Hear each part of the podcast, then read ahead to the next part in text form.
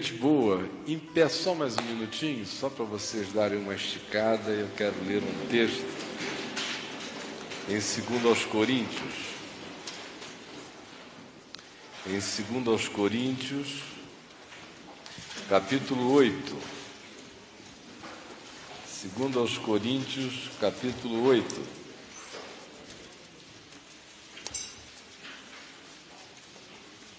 Do verso primeiro até o verso 15. Segunda Epístola de Paulo aos Coríntios, capítulo 8, do verso 1 ao verso 15. Embora eu queira me concentrar exclusivamente nos versos 8 e 9, mas esse contexto é importante para que todos se situem acerca do pano de fundo histórico que levou Paulo a em tratando de uma questão tão comezinha como doações, dinheiro, contribuição, projetar-nos para uma dimensão tão sublime que é a que aparece nos versos 8 e 9. Mas ele está aqui conversando com os irmãos de Corinto sobre a graça de Deus de contribuir eu tenho um livro escrito a esse a respeito, dos capítulos 8 e 9 de Segundos aos Coríntios, que eu escrevi no ano de 86, chamado Uma Graça que Poucos Desejam. E aqui nesse contexto, Paulo está se referindo à disposição que os irmãos da Macedônia tiveram, mesmo na pobreza deles, diferentemente dos da igreja de Corinto que era uma igreja bem mais abastada, mas eles tiveram de reunir tudo que eles tinham e ajudar os que estavam necessitando. Diz assim: Também, irmãos, vos fazemos conhecer a graça de Deus concedida às igrejas da Macedônia, porque no meio de muita prova de tribulação, manifestaram abundância de alegria, e a profunda pobreza deles superabundou em grande riqueza da sua generosidade. No meio da tribulação, eles tiveram abundância de alegria no contribuir, de modo que isso gerou o fato de que a profunda pobreza, para se designar como profundo uma pobreza, é porque eles estavam empobrecidos materialmente mesmo, mas ela superabundou em grande riqueza da sua generosidade. Não é equivalente ao que se tem, é equivalente ao que se produz, é equivalente a quem se torna, aquilo que gera em nós. Porque eles, testemunho eu, Paulo, na medida das suas posses e mesmo acima delas, se mostraram voluntários, pedindo-nos com muitos rogos, ou seja, implorando a graça de participarem da assistência aos santos que estavam em necessidade longe deles embora essa fosse a situação deles, de profunda pobreza. E não somente fizeram como nós esperávamos, mas deram-se a si mesmos primeiro ao Senhor, depois a nós, pela vontade de Deus. O que nos levou a recomendar a Tito que, como começou, assim também complete esta graça entre vós, os de Corinto. Ele que foi o intermediário com a Macedônia, Paulo está dizendo: Eu peço que entre vocês ele complete esta obra. Como, porém, em tudo manifestais superabundância, vocês de Corinto, tanto na fé, vocês dizem que possuem fé, e na palavra, que vocês dizem conhecer tão bem, como no saber, vocês se pensam tão lúcidos e em todo cuidado, como vocês se imaginam, tão atenciosos, e em nosso amor para convosco, eles tinham certeza do amor de Paulo para com eles, assim também eu peço que abundeis nesta graça, neste favor imerecido, neste dom de Deus, que agora é um dom que vai de vocês para outros. Não vos falo na forma de mandamento, não pode ser um mandamento, não pode ser uma ordem, senão não tem nenhum sentido como um mandamento a ser cumprido por qualquer que seja a motivação que não seja a liberdade do amor. Mas eu falo com vocês para provar, pela diligência de outros, no caso dos macedônios, a sinceridade do vosso amor, para que, olhando para que para o fato de que na pobreza deles eles foram superabundantes em generosidade, eu espero que isso também prove e suscite em vocês a mesma diligência de amor para com os outros e a sinceridade do amor de vocês, para que não seja só de palavras, mas de obras, de fato e de verdade.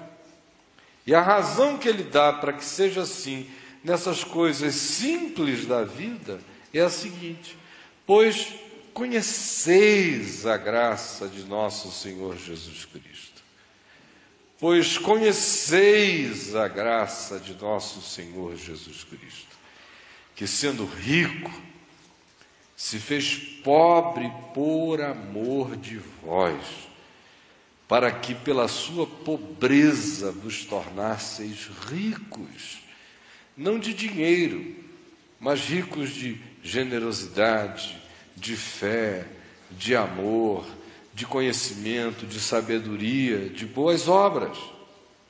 E nisto dou minha opinião, diz Paulo, pois a vós outros, que desde o ano passado principiastes, não só a prática, mas também o, o querer, convém isto: completai agora a obra começada para que, assim como revelastes prontidão no querer, no desejar, assim aleveis esta obra que em vocês já tem uma vontade positiva.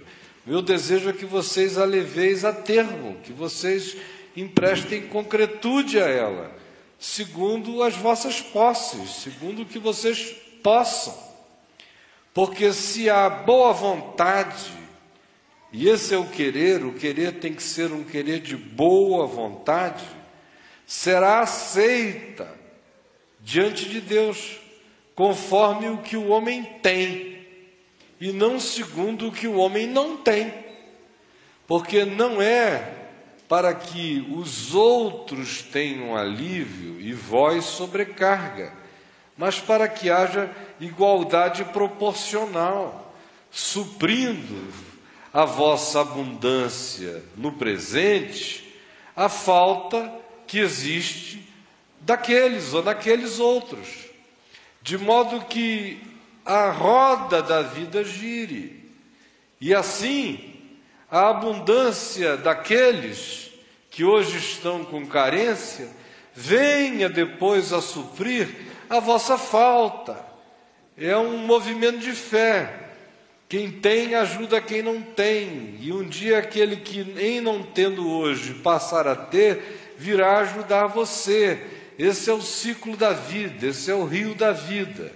E assim haja igualdade, como está escrito: o que muito colheu, não teve demais, e o que pouco colheu, não teve falta.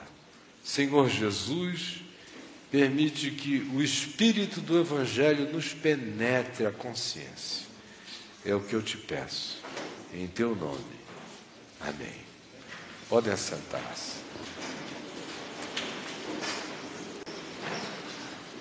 Como eu disse há pouco, Paulo estava convidando os irmãos de Corinto que era uma cidade rica da Grécia, para que eles se irmanassem aos irmãos das comunidades da Macedônia, que estavam vivendo sob profunda tribulação e pobreza, mas que em meio a essa tribulação e pobreza tinham tido uma riqueza de generosidade, uma riqueza de graça extraordinária e que tinham do que possuíam, do que podiam e do que dispunham, arregimentado tudo o que lhes era possível e enviado através de Tito para socorrer uma necessidade extrema na vida de outras pessoas, na vida de outros irmãos, vivendo uma situação de dificuldade. E aqui Paulo fala com os de Corinto, para quem o arregimentar no mínimo o mesmo recurso não era problema. Eles poderiam dar infinitamente mais do que os da Macedônia. Não estavam passando por nenhuma dificuldade, nenhuma tribulação. Mas, como a gente lê no contexto antecedente dessa carta, dessa segunda epístola, tanto quanto a gente lê na primeira epístola, esses irmãos lá em Corinto tinham ficado extremamente insensíveis ufanistas, arrogantes, jactanciosos, eles se sentiam importantes no conhecimento. Para eles, o Evangelho começava a se tornar uma filosofia de sabedoria humana, acerca da qual eles achavam que tinham tido um upgrade especial, quando comparavam-se com outros de outros lugares isso pelo fato de que Paulo tinha estado entre eles, Apolo tinha estado entre eles, eles tinham ouvido o evangelho de gente assim, que carregava, do ponto de vista deles, um pedigree de consciência tão extraordinário.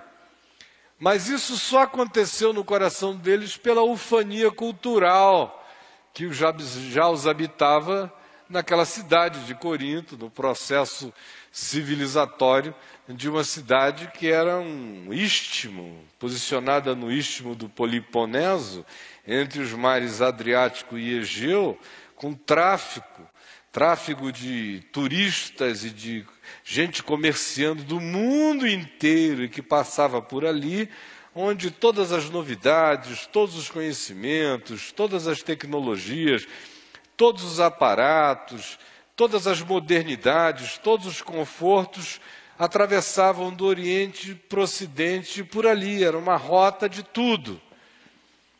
E também uma rota na presença de muitos filósofos e pensadores, de modo que havia muita jactância cultural na cidade de Corinto e, por conseguinte, na igreja de Corinto, que não se divorciara de todo daquele elemento civilizatório perverso, enganoso, arrogante e soberbo dentro do qual eles viviam.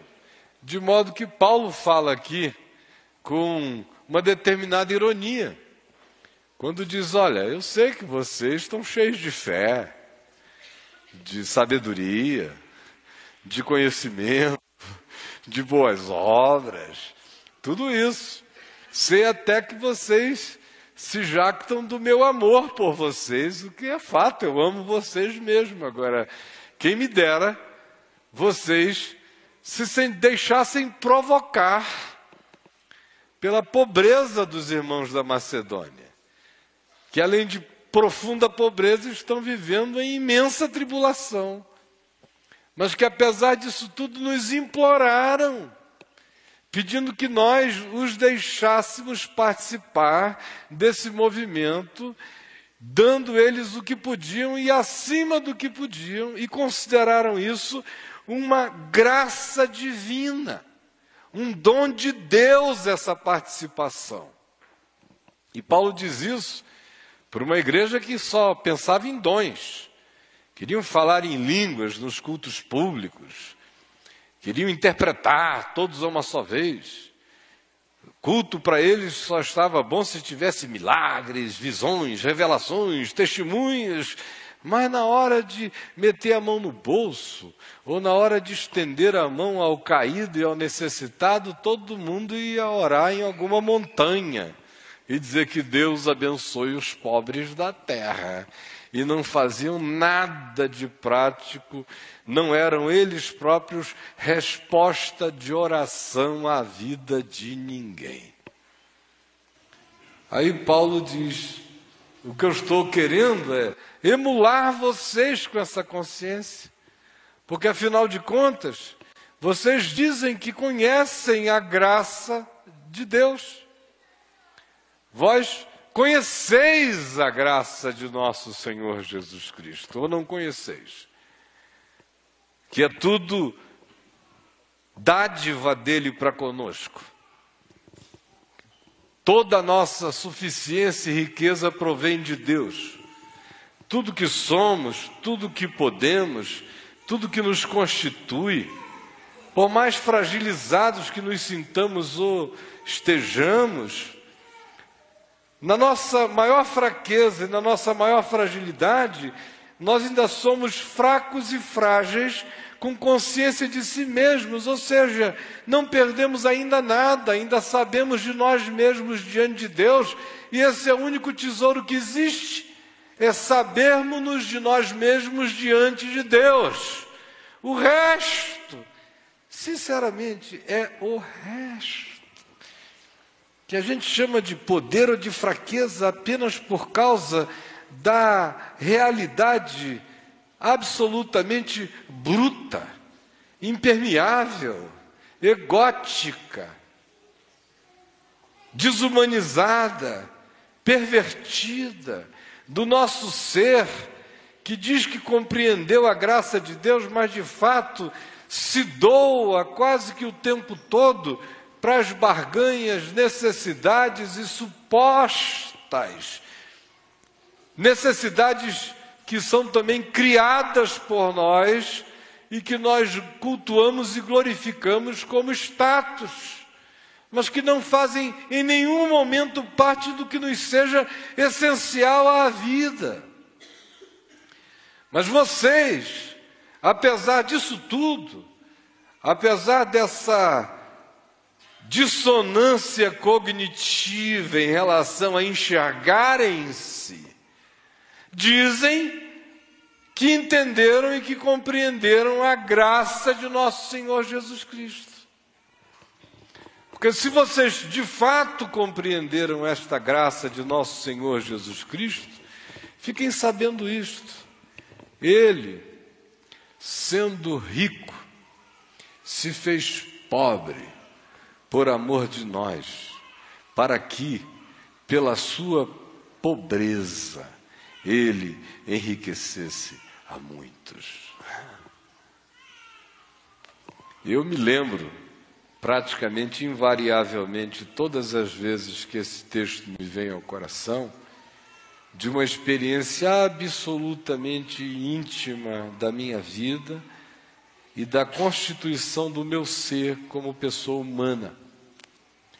Quando eu era menino, depois dos meus cinco anos de idade, eu comecei a me perceber como indivíduozinho no meio do conjunto familiar muito cedo. Eu tenho memórias de dois anos de idade nítidas na minha mente. Com cinco anos eu tenho um cabedal de memórias, de histórias, de coisas que nunca se apagaram da minha mente. E eu ouvia todo mundo dizer que meu pai se tornara um homem rico, que ele figurava entre as três maiores fortunas do Amazonas à época, na década, final da década de 50, início da década de 60. Ele mesmo, às vezes, me chamava ao banheiro, ele sempre me tratou como se eu fosse um homem, desde pequeno. E ele sentava ali no banheiro comigo e dizia: Você é um homem, você é o meu primogênito, você é o meu herdeiro e você tem que tomar conta da sua mãe e de toda a nossa casa se eu faltar. Você entendeu, Caio Fábio? Eu entendi, papai. Aí, e o pior é que eu entendia mesmo, eu me sentia um. Eu nunca me senti menino, um negócio meio esquisito, mas eu nunca me sentia abestalhado. Aí, brincava, fazia tudo, mas assim, na mesma hora tinha um homem dentro de mim o tempo todo. E ele me dizia: Hoje eu tenho muito dinheiro. Se eu morrer, você vai ter que aprender logo a cuidar disso tudo para nunca faltar nada para sua mãe, para os seus irmãos, para nossa descendência. Tá bom? Digo, tá bom, papai. E quando cheguei aos meus 10 anos de idade, veio um golpe violento na nossa família. A revolução, o golpe militar de 1964 atingiu meu pai em cheio. E ele foi levado a inquérito militar e aquela coisa toda. E do dia para a noite, ele não tinha perdido o que ele tinha, mas ele estava tão desesperado que já nem importava mais o que ele possuía. Aí ele saiu vendendo tudo, entregando, e havia coisas que eram concessões, concessão de televisão, o governo militar pegou, mas o equipamento ele não queria mais nem saber do, das instalações, nem de nada. É, concessão de exploração de minério e de ouro enorme, maior do Amazonas à época. O governo militar pegou, mas toda a infraestrutura que ele tinha construído, ele não queria saber mais de nada. E exploração de madeira para fazer papel, celulose, companhia Papel Amazon, e de pau rosa, da qual também procedia perfume, perfumaria. Não queria saber de mais nada, nem do, do, da planta industrial, nem de coisa nenhuma. Isso tudo adivinha do escritório de advocacia dele. Ele era um homem muito esperto, advogado de dos governadores e prefeitos, políticos, senadores, industriais, tudo passava pela mão dele. E ele não queria mais saber do escritório. E se sentiu tão humilhado, com a cara na primeira página dos jornais, e ele dizia: Eu cometi muitos pecados na minha vida até aqui, mas nenhum desses pelos quais eu estou sendo acusado. E o que deu nele uma vontade enorme de deixar o Amazonas e ir para o Rio de Janeiro. Aí ficou, ficamos dois anos em Copacabana, durante cujo tempo a minha mãe me dizia todos os dias: cuidado com seu pai, porque ele está para se suicidar. Aí eu ficava ali de cão de guarda dele o dia inteiro, meu Deus, meu Deus. E até quando eu ia jogar bola, eu fazia pepé lá na rua, assim, dizer, Jesus salva meu pai, Jesus salva meu pai, Jesus salva meu pai, Jesus salva meu pai. Era pepé o dia inteiro, Jesus salva meu pai. Ele me levava para jogar bola na areia de Copacabana, eu jogava no bola e olhando para ver se ele estava lá, sentado na mesma, no mesmo banco. Se ele saísse do lugar, eu já parava tudo. Cadê? Papai, papai, cadê você? Aí, Por que, meu filho? Não, nada não, nada não, nada não. Você está bem? Tá, tá, então tá legal. Então, era uma angústia horrível. Foram dois, três anos horrorosos. E aí mudamos para Niterói, e já em Niterói ele voltou a advogar. E com um ano e meio de advocacia, eu vi a capacidade gigantesca que ele tinha e o dom de fazer dinheiro.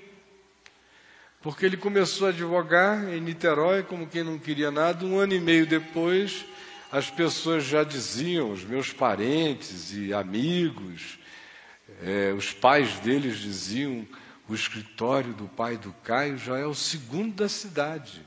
Aí, três anos depois, já era o maior da cidade.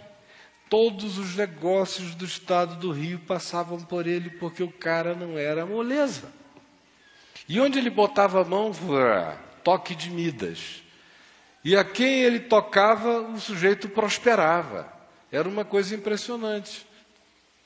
E ele simples no caminho dele, ele nunca foi impressionado, ele nunca transformou aquilo em Taj Mahal, ele nunca teve nenhum acesso do estilo, do estilo Donald Trump na vida, ele era um cara homem e não um boneco de riquezas, mas tinha suas vaidades de que ele tivesse essa capacidade tão inerente.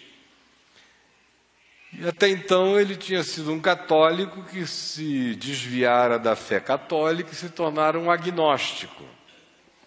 Até que um dia, tendo ido nos levar a um, uma reunião de escola dominical na igreja presbiteriana Betânia, em Niterói, em São Francisco, ele ouviu a leitura do texto de Hebreus, capítulo 11, verso 1, sobre a fé, que foi feito pela dona Maria José Elias, esposa do reverendo Antônio Elias, e que diz: Ora, a fé é a certeza das coisas que se esperam e a firme convicção de fatos que se não veem. E ele que estava escondido atrás da porta principal da capela, ouvindo e vendo aquilo por uma nesgazinha, porque ele não queria ser percebido, ele morria de vergonha dos crentes. Disse, meu Deus, que povo mais estranho, burro e alienígena. Nunca serei um crente na minha vida, ele dizia. E consentia que a mamãe fizesse parte dessa burrice, porque já era uma tradição, familiar que vinha da minha avó, mas ele mesmo jamais cairia numa esparrela daquela. Ele dizia que a Bíblia era o fruto da mente perturbada, histérica e nervosa dos hebreus. Por isso ele não ia perder tempo lendo as Escrituras. Mas nesse dia, o que aconteceu é que o texto de Hebreus, no capítulo 11, chegou a ele com uma força tão extraordinária e o atingiu com um poder tão significativo que ele, primeiro, entendeu aquilo tudo como tendo sido um impacto intelectual que o texto tinha lhe causado. Isso não é possível que um assunto de natureza filosófica tão subjetivo e tão amplo como o da fé possa ser reduzido numa frasezinha dessa? Ora, a fé é a certeza das coisas que se esperam e a firme convicção de fatos que se não veem. Que coisa extraordinária! Aí guardou o texto, Hebreus 11, 1. Chegou em casa, entrou no carro, ficou quieto, não disse nada a ninguém. Nós voltamos sem saber de nada. Ele nos dirigiu até a nossa casa e veio aquele almoço de domingo. Quando acabou o almoço, ele falou à minha mãe, o Laci, você podia me abrir aí essa sua Bíblia em Hebreus 11, 1? Minha mãe, coitada, quase cai da cadeira. Eu fiquei com palpitações. Eu digo, o que será que está acontecendo aqui? Aí lá veio ela, assim, meio sem graça, né? não entendendo nada. Está aqui, Caio, Hebreus 11, 1. É muito obrigado. Aí nem levantou do lugar onde estava a mesa. Aí leu, capítulo 11 todo de Hebreus, tudo sobre a fé. Vai descrevendo a história dos homens e mulheres de fé, até aqueles dos quais o mundo não era digno e chega a nós hoje dizendo: eles sem nós, todavia, não seriam aperfeiçoados. E aí ele disse: Mas que coisa, que estilo literário! Shakespeareano. Quem foi que escreveu Hebreus? A mamãe disse: Não sei, dizem que foi Paulo, outros dizem que não se sabe ao certo. Não, é um cara shakespeariano. Livro interessante a Bíblia, eu vou ler todo. Aí veio aqui para o Gênesis. Aí a mãe, muito esperta, falou: ah, Eu conheço a cabeça dele, ele é crítico pra caramba. Gênesis ele até que vai topar. O Êxodo, ele já vai achar que esse negócio de abrir o mar vermelho, ele é muito racionalista. Mas se ele sobreviveu ao Êxodo, ele morre no Levítico assim, advogado, com aquelas leis lá, de se um cachorro fizer isso, mata, não sei o quê, blá, blá, blá, ele todo humanista, não vai dar certo. Ele falou: olha só, Caio, esse é um livro diferente. de todos os outros. Esse aqui, para a gente entender o começo, a gente tem que ler primeiro o fim. então, eu queria dizer o seguinte: lê aqui de Mateus para frente, olha, até o Apocalipse. Depois que você tiver lido de Mateus ao Apocalipse, aí você vai conseguir de Gênesis em diante entender alguma coisa. E o pior é isso, ele acreditou na mamãe. aí ele começou a ler Mateus, Marcos, Lucas, João. Chegou no capítulo 19 de João, três horas da manhã, mais ou menos. Ele começou a ler uma e meia, duas horas da tarde. Vocês vejam que não é muita coisa a ler. É curto. A gente não lê porque a gente não quer. Se a gente quisesse, tá, lia o Novo Testamento toda semana, se a gente quisesse. Aí ele começou a ler. Três da manhã ele estava em João 19, e olha, dando umas meditadas. Aí era quarta vez que ele lia sobre a crucificação de Jesus, a morte de Jesus. Uma em Mateus, outra em Marcos, outra em Lucas, agora em João. E ele disse que quando chegou aquela quarta vez, caiu sobre ele aquela consciência absolutamente esmagadora de que Jesus não tinha morrido por causa dos judeus, nem por causa dos romanos, não era um problema do sinédrio, nem tinha sido frouxidão de Pilatos. Ele disse que entrou na cabeça dele aquela consciência esmagadora de que ele tinha matado Jesus. Eu, Caio, matei Jesus. Jesus morreu por mim. Eu sou o assassino de Deus. Se um cara que chega a essa conclusão lendo de uma e meia, duas horas da tarde até duas da manhã, entendeu que tem gente aqui que não entendeu até hoje. Eu matei Deus em Cristo, não foi ninguém, fui eu. Se não houvesse mais ninguém no planeta, só eu teria acontecido isso. Porque eu tenho feito esse homicídio divino todos os dias na minha vida, por vários modos e de várias formas diferentes, quando eu recuso amar o amor e acolher o amor e a verdade e a piedade na minha vida e cultuo outras coisas, eu mato a graça de Deus aos homens. E ele se ajoelhou ali na mesma hora, sozinho, e começou a dizer: Jesus me perdoa, Jesus eu te matei, me perdoa. E ele disse que estrondava dentro dele uma voz poderosa, que lhe perguntava: E tu perdoas os teus inimigos? Ele tinha deixado em Manaus oito inimigos, aos quais ele dizia que se encontrasse ele matava. Ele que nunca fora disso, Aqueles dois anos em Copacabana ele andava armado, ainda para aumentar a minha agonia. Ou ele usa essa arma para dar um teco na cabeça, ou se encontrar um amazonense desse em Copacabana, e Copacabana era uma república de amazonenses na década de 60, meu Deus, vai ter uma tragédia na rua. E, e aquela voz a ele: Tu perdoas os teus inimigos? A ele de novo: Jesus me perdoa, Jesus chorando. E a voz: E tu perdoas os teus inimigos?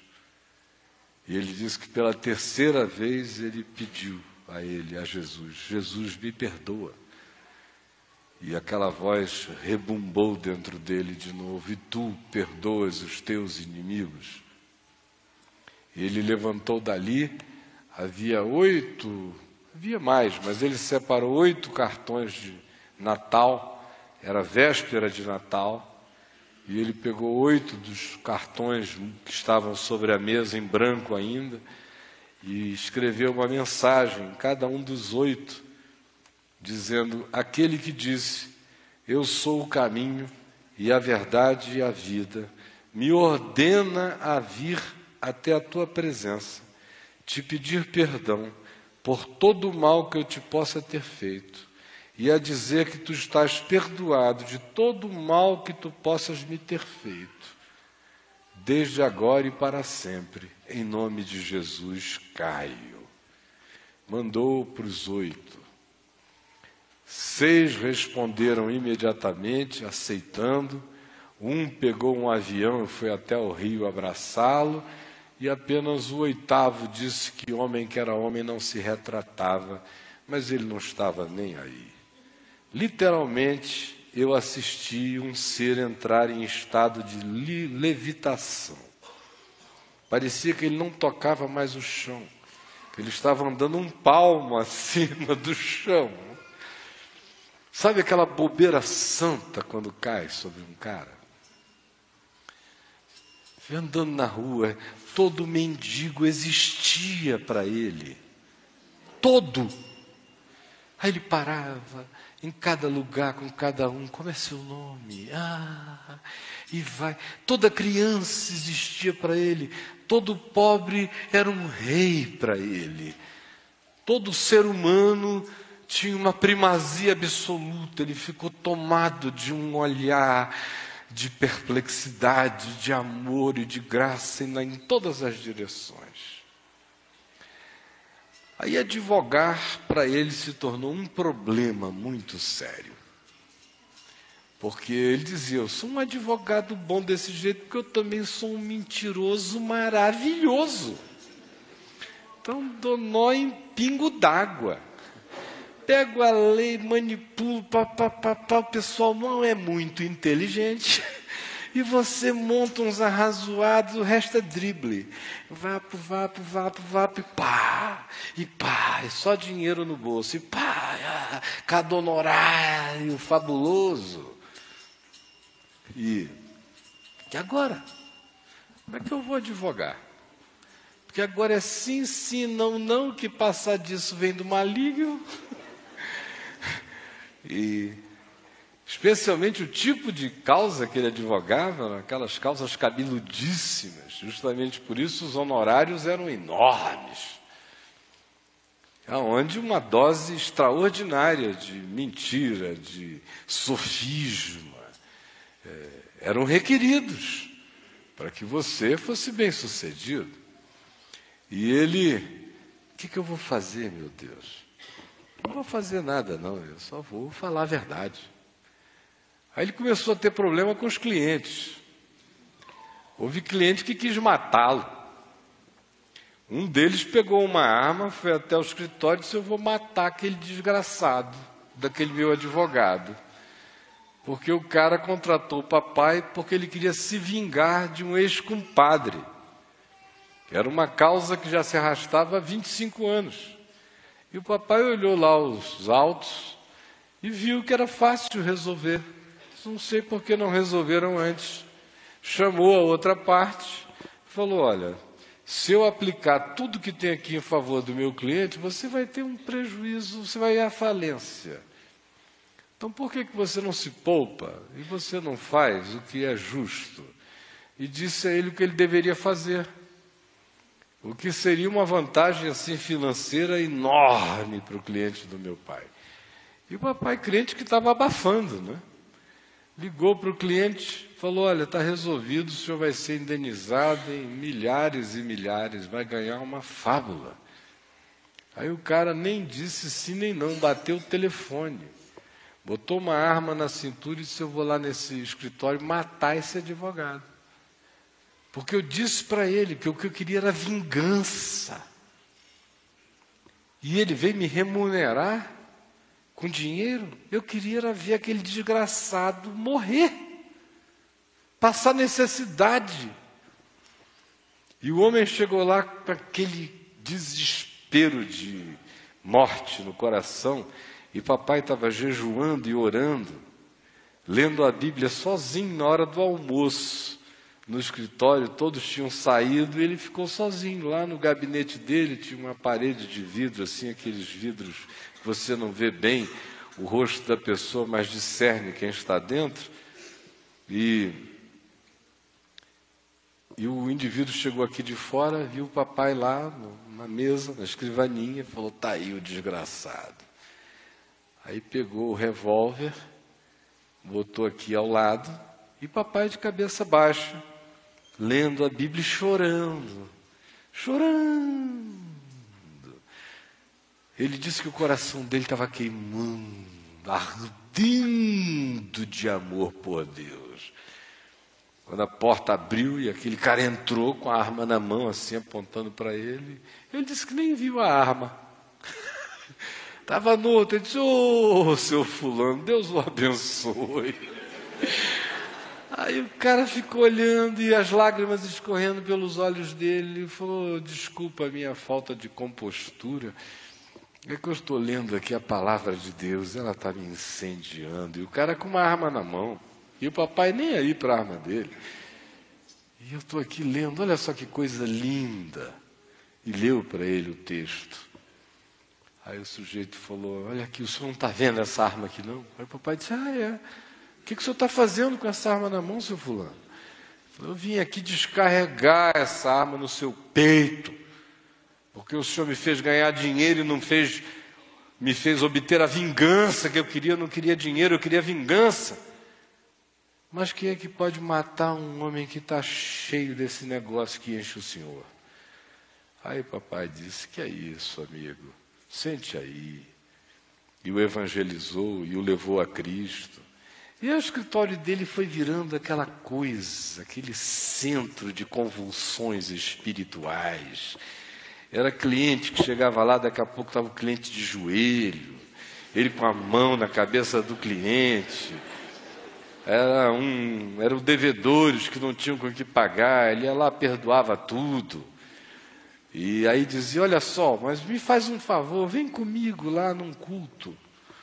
E ainda vem te pegar em casa. Você não me deve mais nada, não. Mas vamos ouvir a palavra. Ou então, é a história daquele indivíduo que devia a ele um dinheiro grande e nunca o remunerava.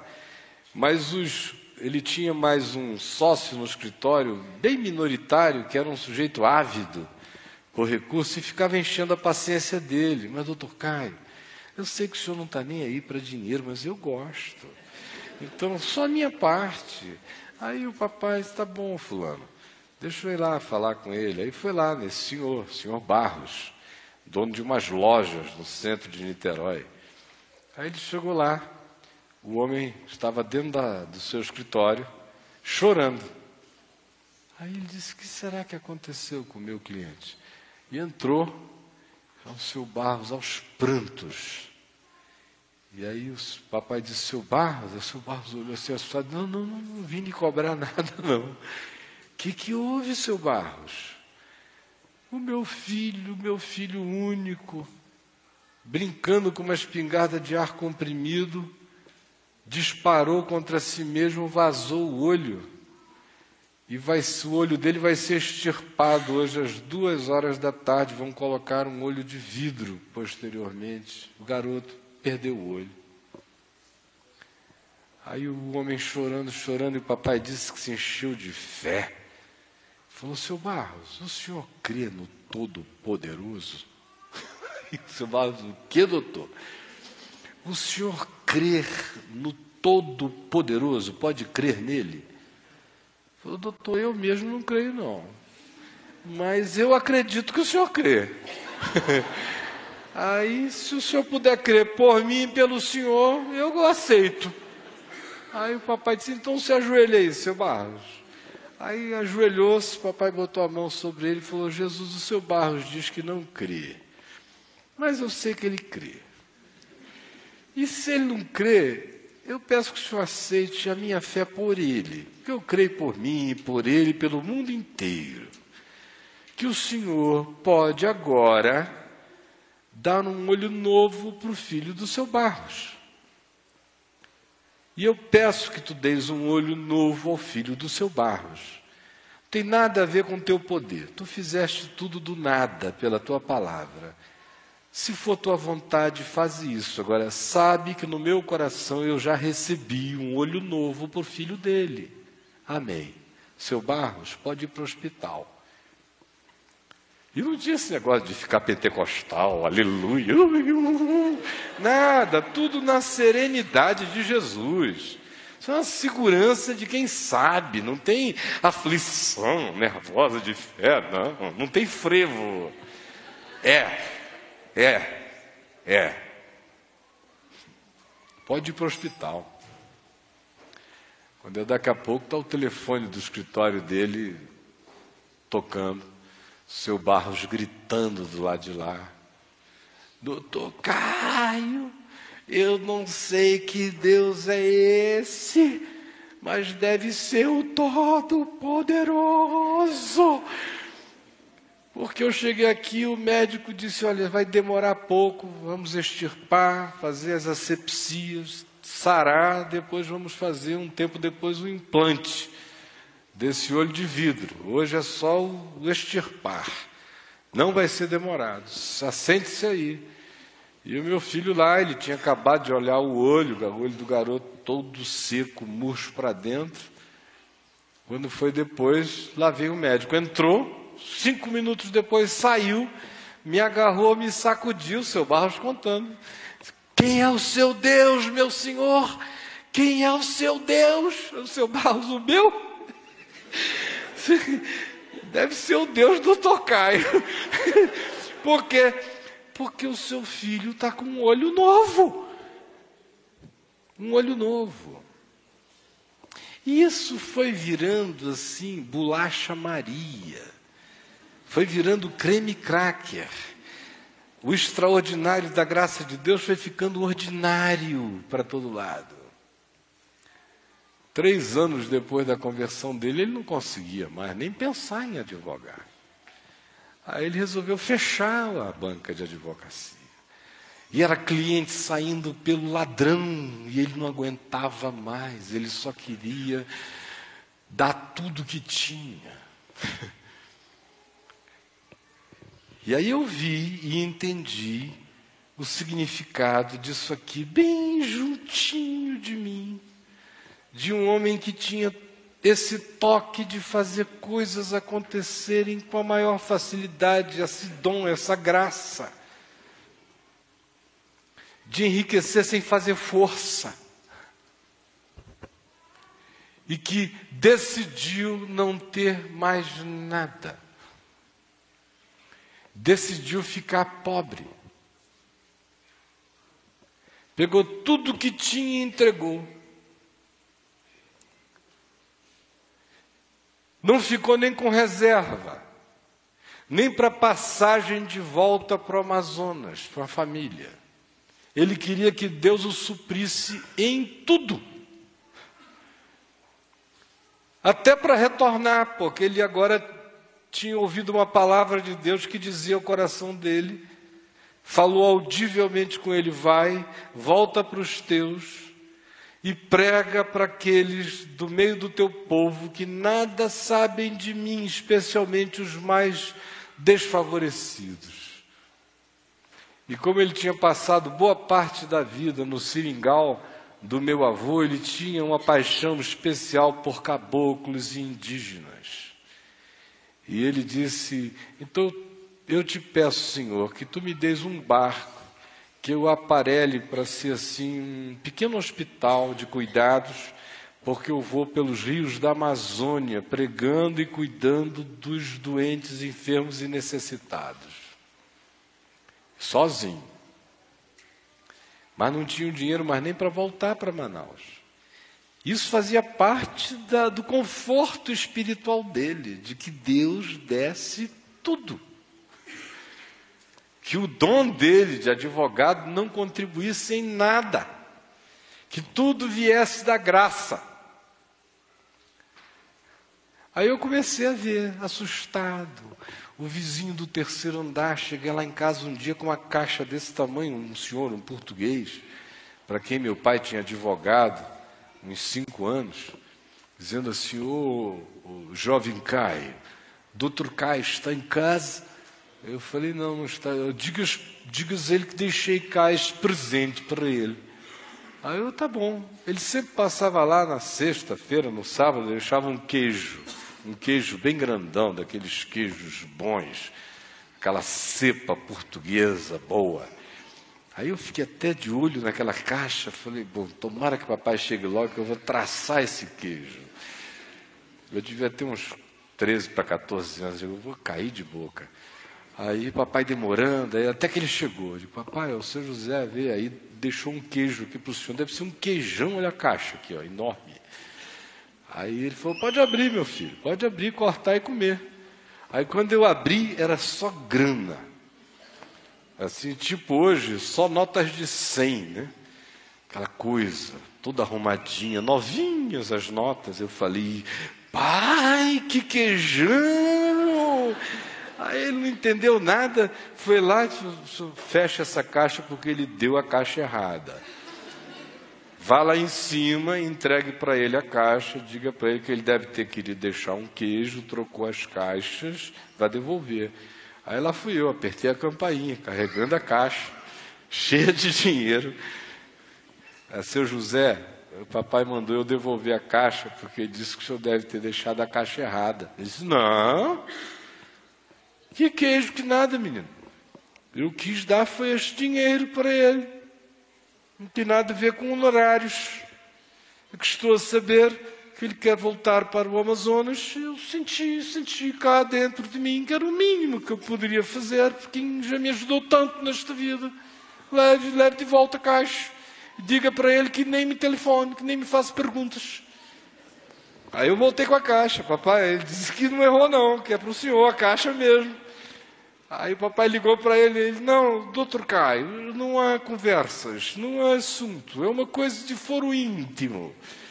Até logo, doutor Caio, precisa muito bem. Pô. Aí nós fomos para o Amazonas, chegamos lá com aquele dinheiro, ele comprou um terreno, que era um centro de macumba. Todo mundo dizendo, mas o senhor vai comprar o centro? Ele falou, mas a macumbeira quer me vender barato. mas o senhor não tem medo de tanta mas que medo? Eu sou, eu sou de Jesus. Quem tem que ter medo de mim é a macumba. Eu, medo de macumba, que nada. Já está santificado, comprou a esquina da macumba da Cachoeirinha, Urucará com até fé, só tinha macumba. Depois eu comprei o terreiro ao lado e fiz a minha casa do lado da dele, no outro terreiro. Aí comprou e ficou construindo aquilo ali com dinheiro que vinha de envelopes estranhos, de carro que passava na rua e subia nota assim de dinheiro, duas, três notas, do nada, na frente da casa, assim. Uh. Eu disse, que coisa esquisita. Aí pegava o dinheiro e comprava sem tijolos, comprava não sei o quê, foi fazendo assim, batia uma laje, aí a chuva ia cair. Aí ele orava e dizia, Jesus, se essa chuva cair, vai acabar a minha laje. Mas se cair, vai ser bom para as árvores, para a terra, para as minhocas, para o universo inteiro. A minha laje é que vai se prejudicar, mas eu estou aqui, eu sou teu, faz o que o senhor quiser. E pasme, saía para casa, quando voltava duas horas depois, tinha chovido aos cântaros na cidade inteira, exceto naquele quadrante da rua Urucará com a rua Tefé, que você via a marca do corte de água no asfalto. E quem não acreditar, passe bem. Porque foi isto e era assim que acontecia. E ele, pobre. E era endemoniado sendo curado, doente sendo curado, era aquela fila de gente. Ele fazia casa enquanto orava pelos doentes. E graça superabundante. Lá em casa era só arroz com ovo, ovo com arroz, arroz com ovo, ovo com arroz. Era todo dia aquele cardápio. A mamãe brincava. Hoje tem arroz com ovo, Aí no dia seguinte, hoje tem uma novidade, é ovo com arroz, aleluia! E ainda um monte de gente comendo. E eu indignado, vaidoso, quando eu cheguei aos 15 anos, aqueles amigos riquinhos da cidade, porque eu era filho de um pobre que tinha sido filho de uma família respeitada e venerada na cidade, que tinha direito, dinheiro a vida inteira e de repente estou eu ali com aquela cultura inteira de gente abastada vivendo na miséria. E os amigos todos de um outro nível. Eu ficava indignado, ele não precisava radicalizar assim. Ame a Deus, mas nem tanto. E, e vendo aquela graça, e me dava um ódio fascinante. Eu fui tomado de um ódio fascinado por ele. Porque de um lado eu o aborrecia horrivelmente por ele ter feito aquela decisão, de um outro lado ele exercia sobre mim uma fascinação divina. De modo que eu não sabia se eu odiava ou se eu beijava os pés dele. Eu só não queria ficar perto, porque me humilhava ver aquela grandiosidade de olhar e de consciência. Aí você via o governador chamá-lo e dizer: Olha aqui, doutor Caio, não é possível, um homem da sua inteligência não pode ficar como eu tenho sabido que o senhor tem ficado. O senhor dirige um carro aí, uma rondinha, que tem o pneu é forrado com esparadrapo, porque o, o pneu do carro ia gastando, ele botava esparadrapo. Ele enrolava esparadrapo, ele ia para todo lugar com aquele carro com esparadrapo no pneu. E as notícias que eu tenho é que o senhor está na periferia, abrindo uma igreja que é só um telhado de palha, cheio de pobres lá dentro, e o senhor com essa riqueza toda, o Estado quer fazer alguma coisa pelo senhor. Olha, eu decidi que eu vou nomeá-lo procurador-geral do Estado o senhor faça uma subnomeação. O senhor não precisa aparecer aqui, bote o seu homem para fazer tudo e o senhor vai ganhar um salário que é o mínimo que o Estado pode fazer para honrar a sua inteligência. E o papai diz: Olha, eu agradeço, governador, o seu carinho, sua deferência, mas eu estaria desonrando a grandeza daquele que me chamou. E que me chamou para me tornar pobre para enriquecer a muitos. Eu não espero que o Senhor me compreenda. Eu só espero que o Senhor não tente me violentar e que também não se sinta mal, nem ache que eu estou sendo ingrato com uma oferta tão carinhosa. É uma coisa que eu não posso lhe explicar. Eu não tenho mais condição de advogar nenhuma causa, senão daquele que advogou a minha para sempre. E foi assim a vida inteira, enriquecendo a muitos, a muitos. Ah, minha mãe lá, está lá, giganta desse negócio até hoje.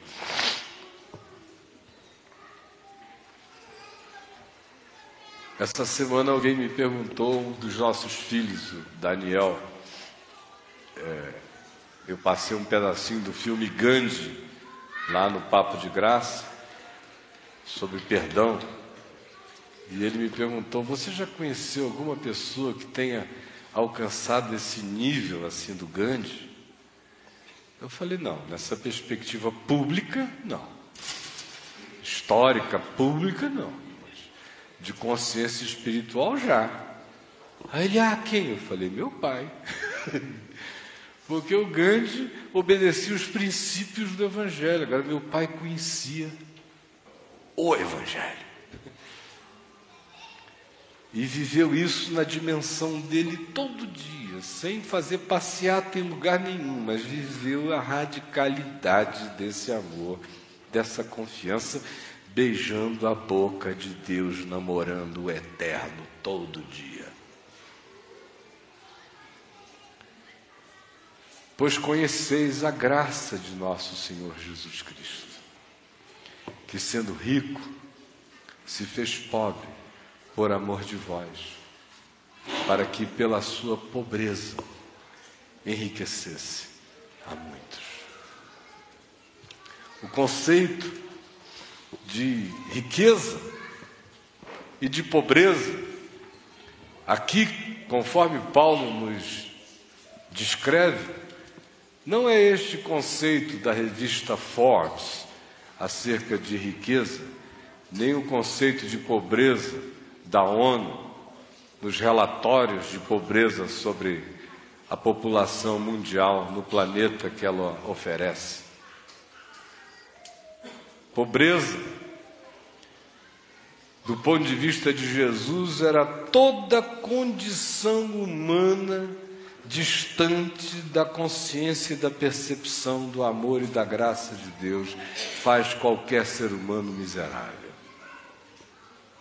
Possua ele ou não possua nada, mas se existe, sem essa consciência do amor, da graça, do cuidado, da provisão, do interesse, da paternidade, da radicalidade visceral do amor de Deus por nós, se não tem essa compreensão, esse discernimento em fé, é um pobre, cego, miserável e nu, ainda que seja muito rico.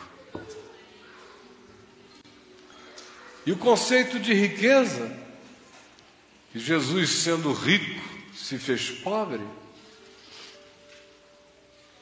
também não é o conceito mundano de riqueza. Porque você vai chamar Deus de rico?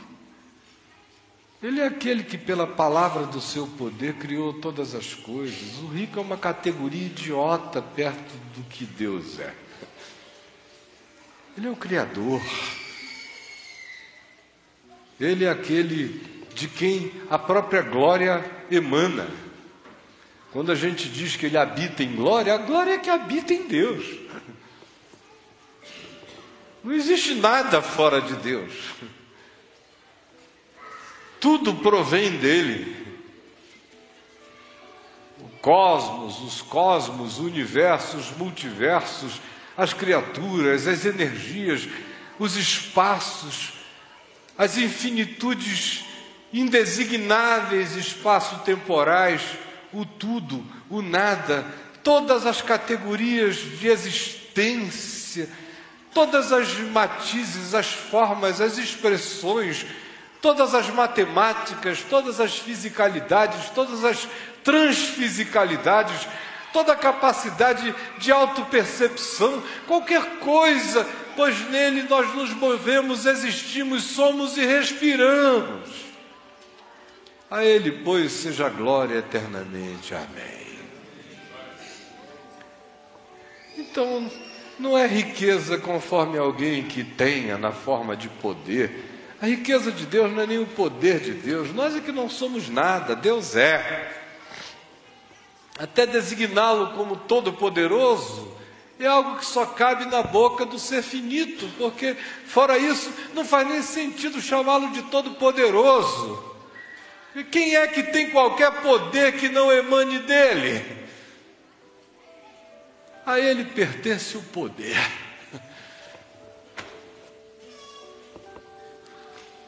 Tudo.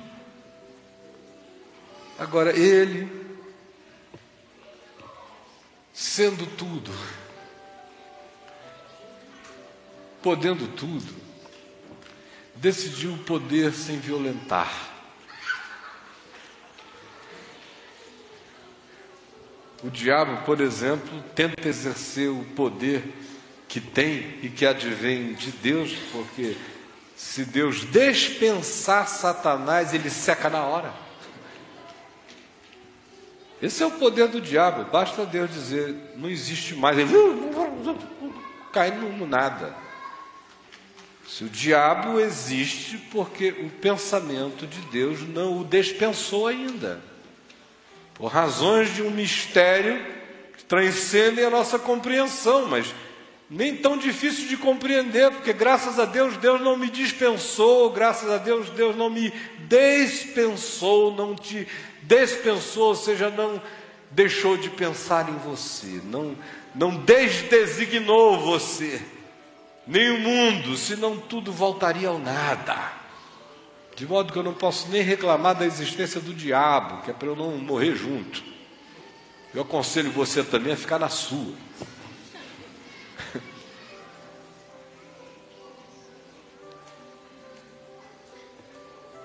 Agora ele, sendo esse rico, cuja designação é inapropriada para ser a ele emprestada, atribuída, sendo ele tudo,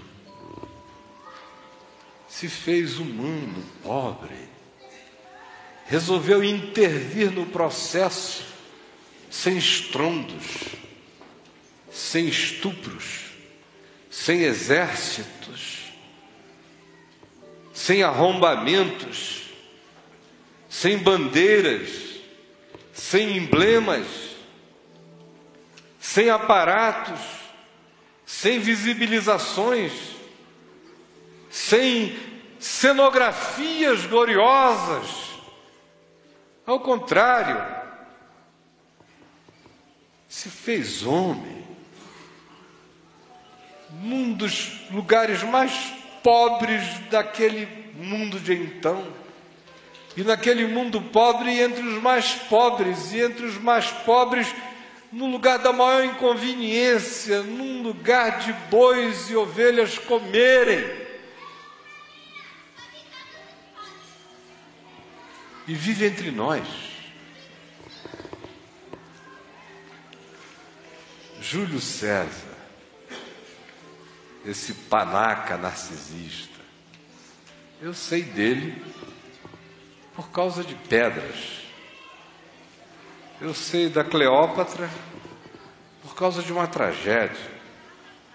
Eu sei de Calígula por causa de uns de surtos. Eu sei de Nero por causa de homicídios. Eu sei de Alexandre o Grande por causa de megalomania. Eu sei de Gengis Khan por causa de perversidade. Eu sei de Hitler por causa do, da diabolicidade que esteve entre nós na forma de um semi-anticristo.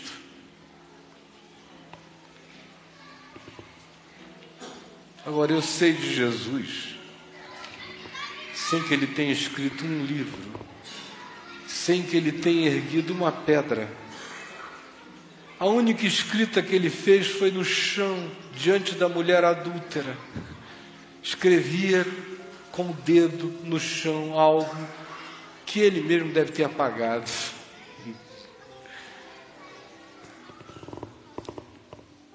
O feito dele,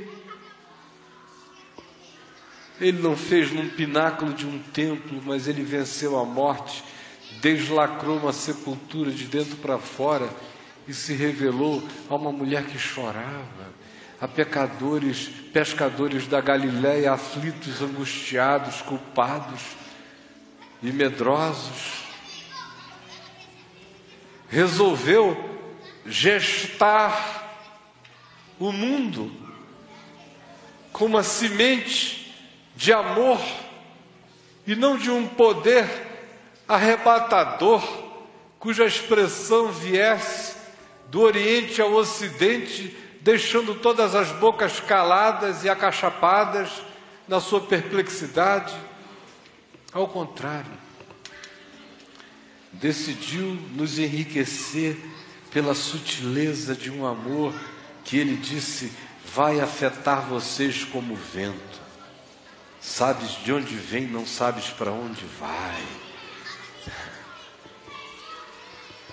E se fez assim pobre, subsistindo em forma de Deus, não julgou como usurpação o ser igual a Deus, antes a si mesmo se humilhou, tornando-se em semelhança de homem e reconhecido em figura humana, foi obediente até a morte e morte de cruz, pelo que também Deus o exaltou e lhe deu o nome que está acima de todo nome, para que ao nome de Jesus se dobre todo joelho e toda língua confesse que Jesus Cristo é o Senhor para a glória de Deus, o Pai.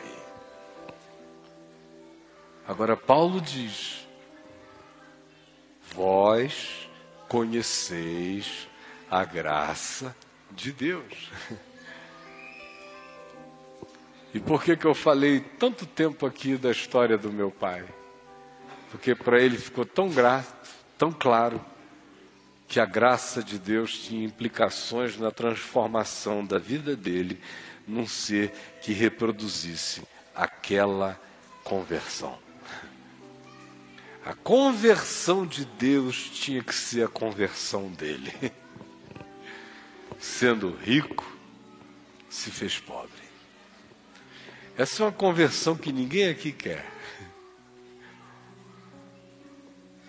E não é um convite para que você rasgue dinheiro, muito menos para que corra atrás de sombra de avião. É para rasgar o engano, a ilusão dos poderes. É como Paulo diz: tendo, sem ser possuído pelo que se tem podendo, mas sem ser pudido pelo que se pode.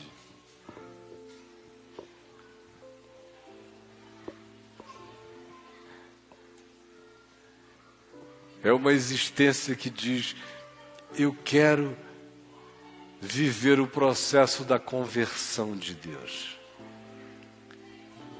Eu abandono aquilo que na minha finitude eu chamo de meu poder intelectual, meu poder de sedução, meu poder de vaidade, meu poder de impressionar, meu poder de conquista por conquistar. Eu abandono as minhas capacidades quanto a exercê-las para fins absolutamente pessoais. E eu quero sofrer a conversão de Deus. Eu quero que tudo aquilo que em mim seja riqueza se converta em generosidade. Porque o processo de empobrecimento divino foi o processo da generosidade que se identificou com os não identificáveis, para poder enriquecer a muitos, nada tendo mas possuindo tudo. Eu vi com os meus olhos um homenzinho desistir de tudo e se fazer pobre e passar os outros 42 anos de sua vida depois dessa experiência enriquecendo gente, gente, gente, gente, gente. Não contas, não bancos, não sistema financeiro, não seus bolsos, enriquecendo espíritos, enriquecendo almas, enriquecendo consciências, pegando do seu depósito e dando todos os dias Um dia eu chego lá. Eu quero. Eu tenho tentado, desde os meus 18 anos, longe de ser com a visceralidade com a qual ele praticou de maneira instantânea. Mas eu tenho tentado todo dia, tenho buscado de todo o meu coração desistir de tudo que eu sei que eu posso, que eu conseguiria, que se eu me metesse a fazer eu faria, e eu sei que se eu me metesse a fazer eu faria milhões de coisas extraordinárias do ponto de vista mundano. Eu sei. Mas eu tenho desistido de todas elas sem nenhum apego, elas me são refúgio, lixo para fazer a viagem da conversão de Deus, que sendo rico no que podia, no que sabia, no que conseguiria, se fez pobre, para que pela pobreza, pela impotência, pela fraqueza, pela dependência, confiando só na graça do Pai, à semelhança dos macedônios que, no meio de tribulação e profunda pobreza, rogaram participar da obra que gerou riqueza de generosidade nos seus corações. É isso que eu peço para mim.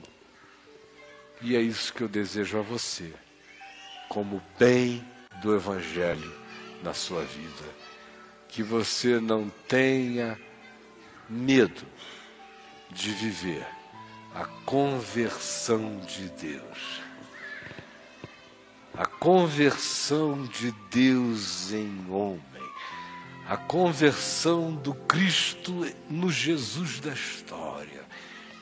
A conversão de quem sabe que pode muitas coisas, mas decide só poder em favor, como graça, em favor como dádiva, só poder como generosidade.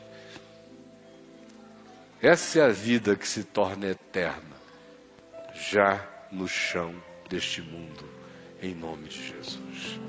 Vamos ficar em pé.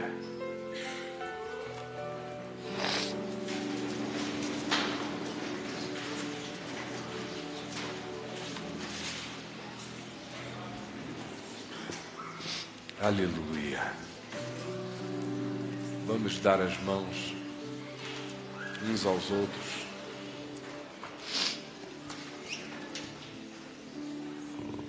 Que o Senhor nos dê a graça de colocarmos o que em nós,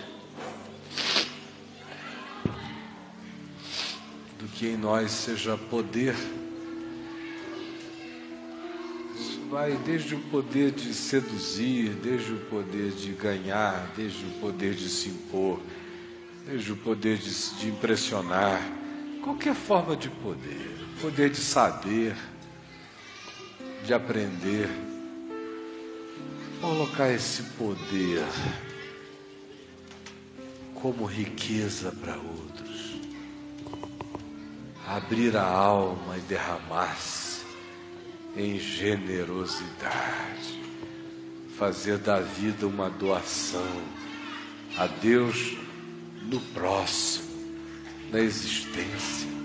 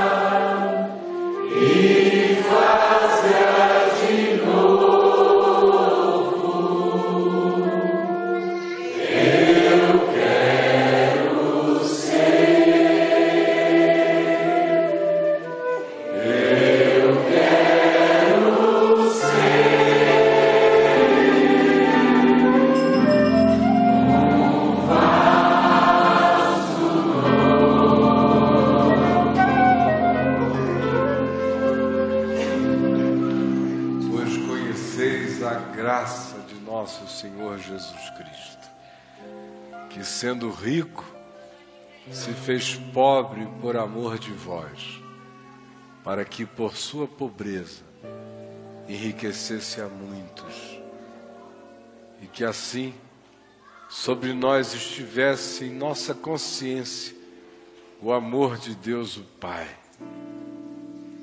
E assim se instalasse em nós a riqueza abundante da graça de Deus o Filho.